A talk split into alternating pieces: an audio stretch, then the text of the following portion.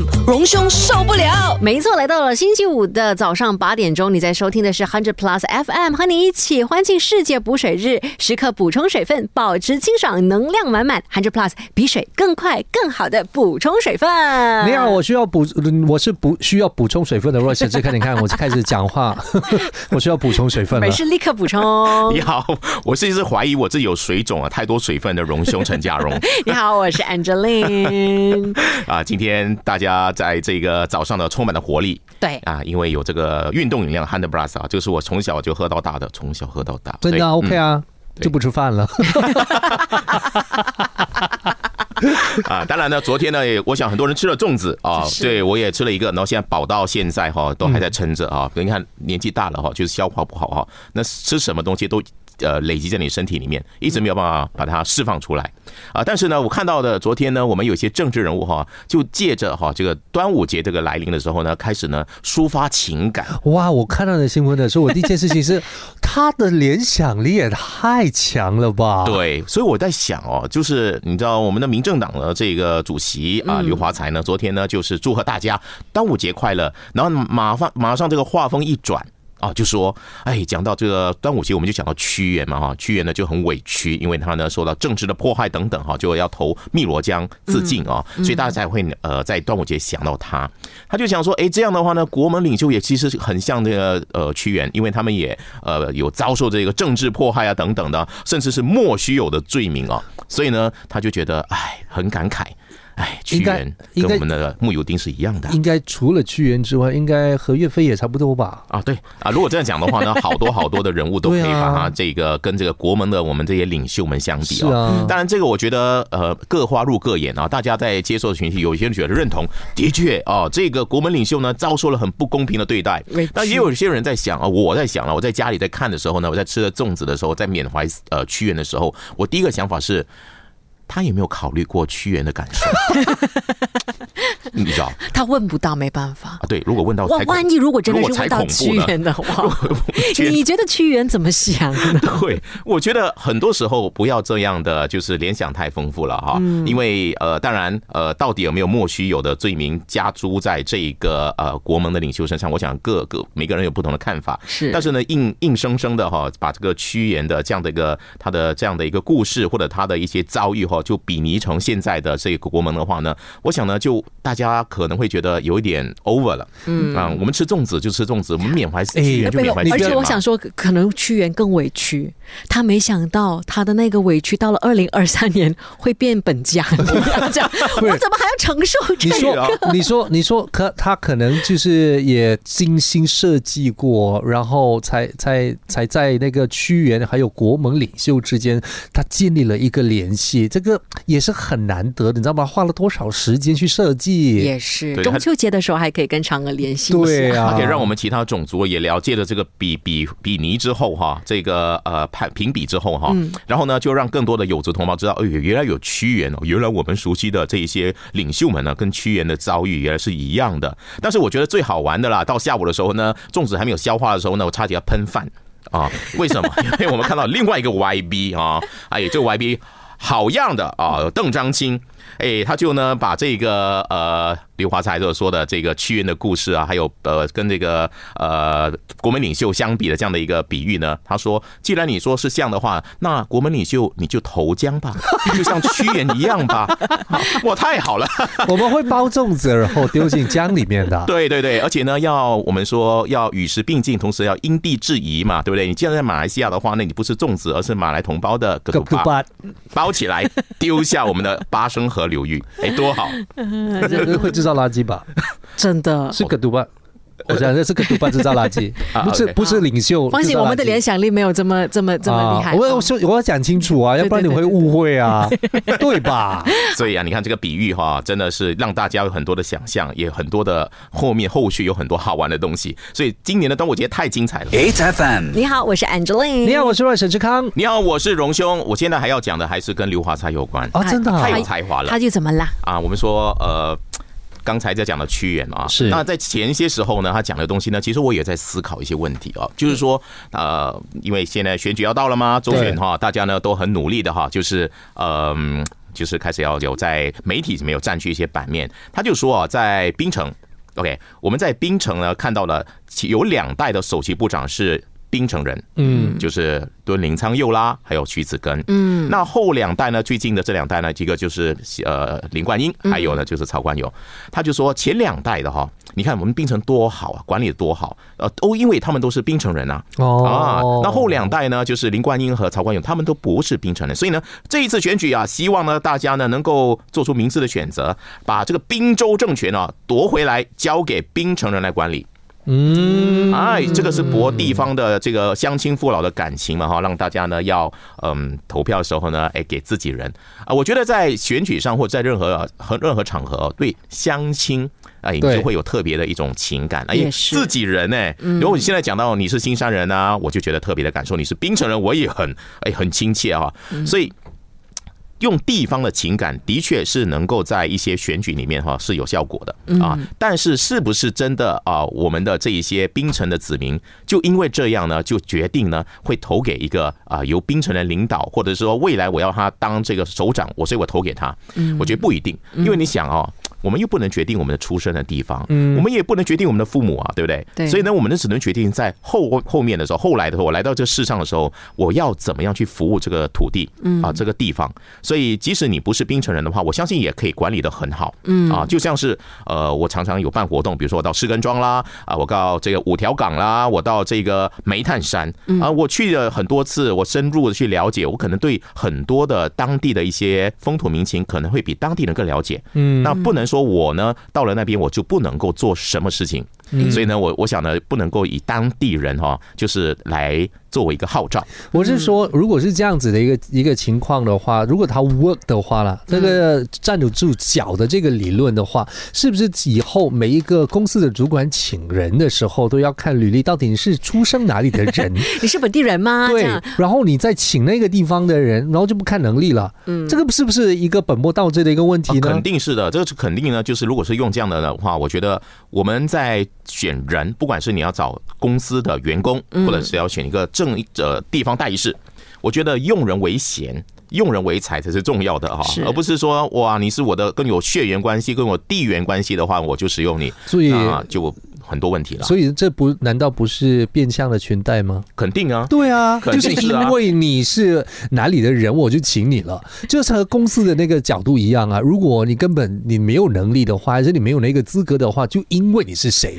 你的你是哪一个地方的人，我就请你了，这不是一个很奇怪的论述吗？啊，我觉得政治上呢，其实很多这样的论述哈，都是呃要看哈，接下来接球的人怎么还球。对，没哎，我觉得这一次接的上次刚才我们说的啊屈原嘛，因为有这个对 YB 邓邓章清的临门一脚，让我们觉得哇，这个端午节好棒棒啊！那接下来呢，哎，这个刘华才所讲的这个冰城人要当首席部长，要选冰城人来当首席部长这样的言论呢，哎，我们看到现任的这个冰城的首席部长曹冠友曹冠友，哎，他的回应我也觉得十分的好棒棒耶，因为他说，哎。我们不能选择自己的父母是谁，我们也不能选择我要在哪里出生，但是我们能够选择在槟城为民服务。哇，这个东西呢，就直接回击过去了，厉害厉害厉害厉害！到时候呢，就还有另外一个接球的朋友的，当然就是周选的时候，选民到底是买谁的账啦？啊，大家加油了哈！8FM 早安，你好，我是 Angeline。你好，我是陈志康。你好，我是荣兄陈家荣。最近呢，很多人开始要实习了，很多大学生。哦对。啊嗯，哎，我们这边有没有收实习生啊？我们其实也是有的，啊，是。有没有被实习生气过？我们还好哎、还这实习生，我觉得他们现在，我就可能我们遇到的，嗯在公司遇到的，都是非常非其常好的实态度非常好。态度非常好，哦而且我们实习生的能力都很强。对啊，哦，所以我们都很幸运的啊。对我们是啊，当然我今天不是要谈实习生，不是要批判啊实习生的哈，嗯因为如果要的话，我有很多血泪史可以分享。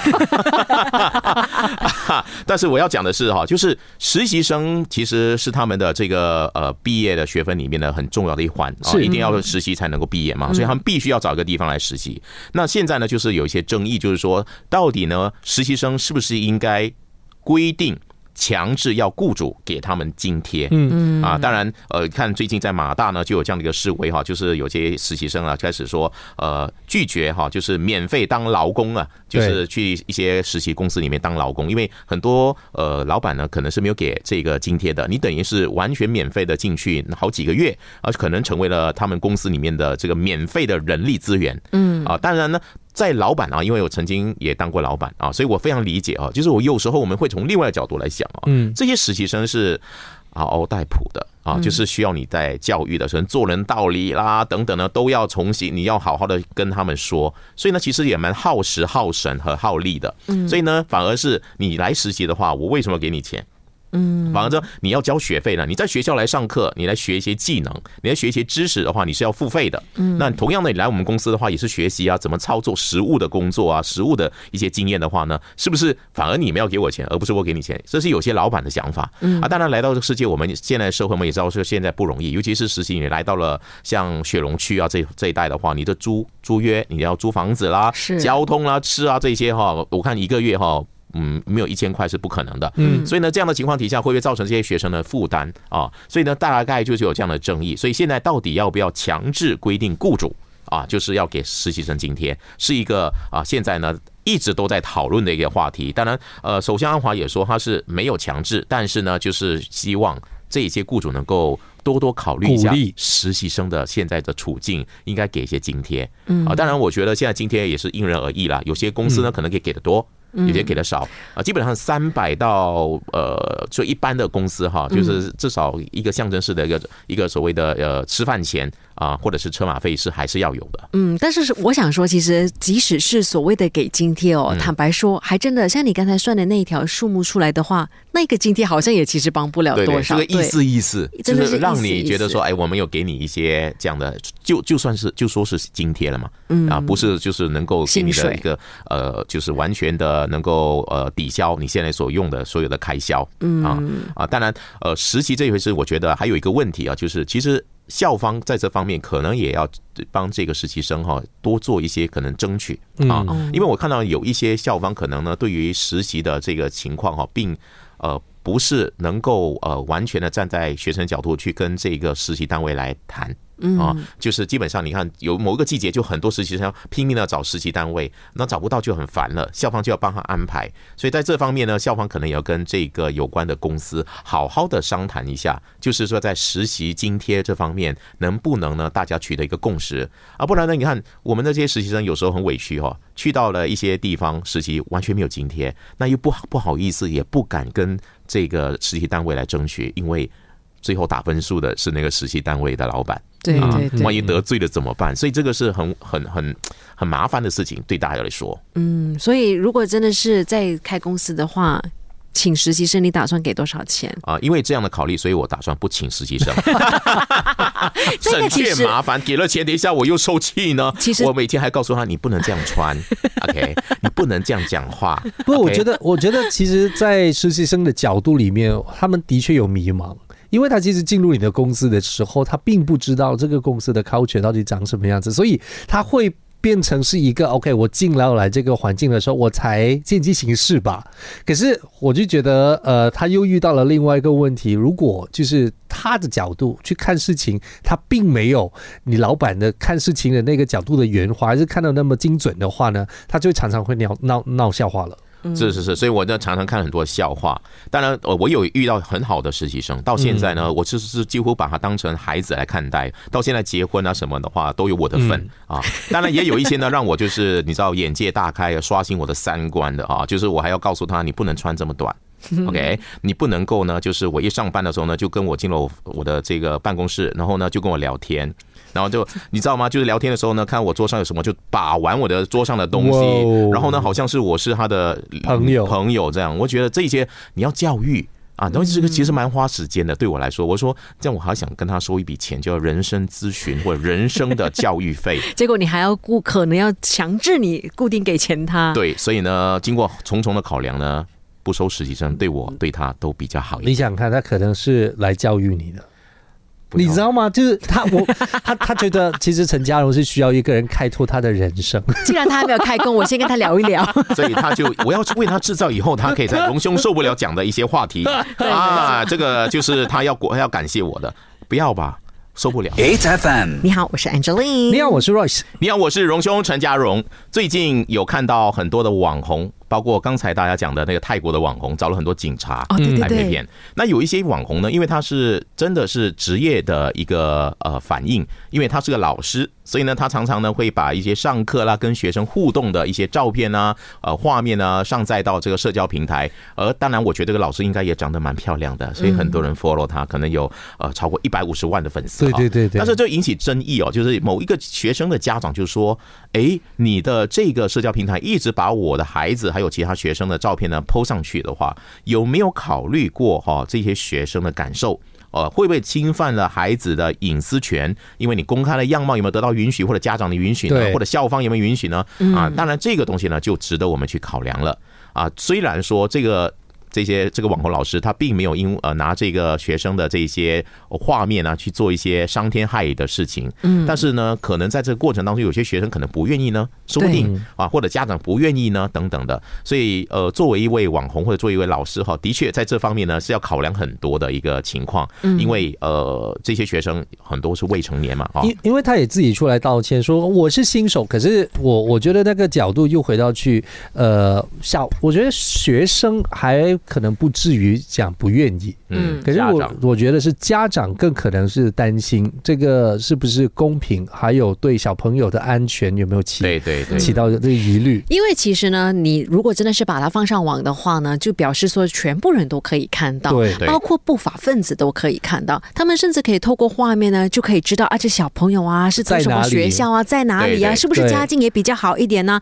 万一真的是发生什么事情的话，谁该负责呢？因为他这个老师呃执教的地方应该是在国际学校国际，学校，所以你知道国际学校应该都呃比较非富则贵吧？对对对对对，大家有很多考量的小孩的啊，这个家境啦，或者是他的出入安全的问题。是，所以呢，就是在做任何的呃，我们在社交平台啦、自媒体所做的东西，都要考量到很多因素。嗯，其实这样的所谓的样貌。啊，或者是你的这个容貌的一个隐私权的话呢，其实一直自古以来，从传统媒体到现在都遇到。像以前我做电视啊，现在也做做电视哈，就是你去拍东西的时候啊，你拍路人的时候，嗯哎，那路人会不会跟你讲说你有没有经过我的允许？对啊，那你就用上电视了哈。啊，的确，如果是这样的话，我们很糟糕。我们拍一个东西，我们到处要写写的同意书，就很难了。所以那个时候，我们的唯一的一个做法就是，我们在使用这些拍到路人的画面的时候，首先我们要想，就是你你是那个使用者的话，你有没有伤害到这些路人？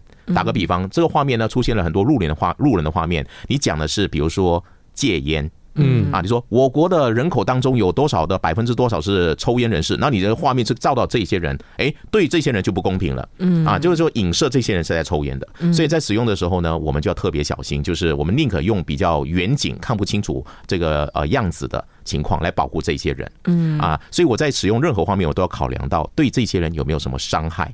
相反的，如果像我们这些人啊，就是半红不紫的这些人的话，哎呦，你红耶，哎荣兄没，你讲什么？你怎么可能半？红不紫？就是这种黑青这样的颜色的这些人哦，那有时候我们样貌被使用的话呢，我们是不是有这种权利？你看啊，我这样讲，我就要讲我一个学生了。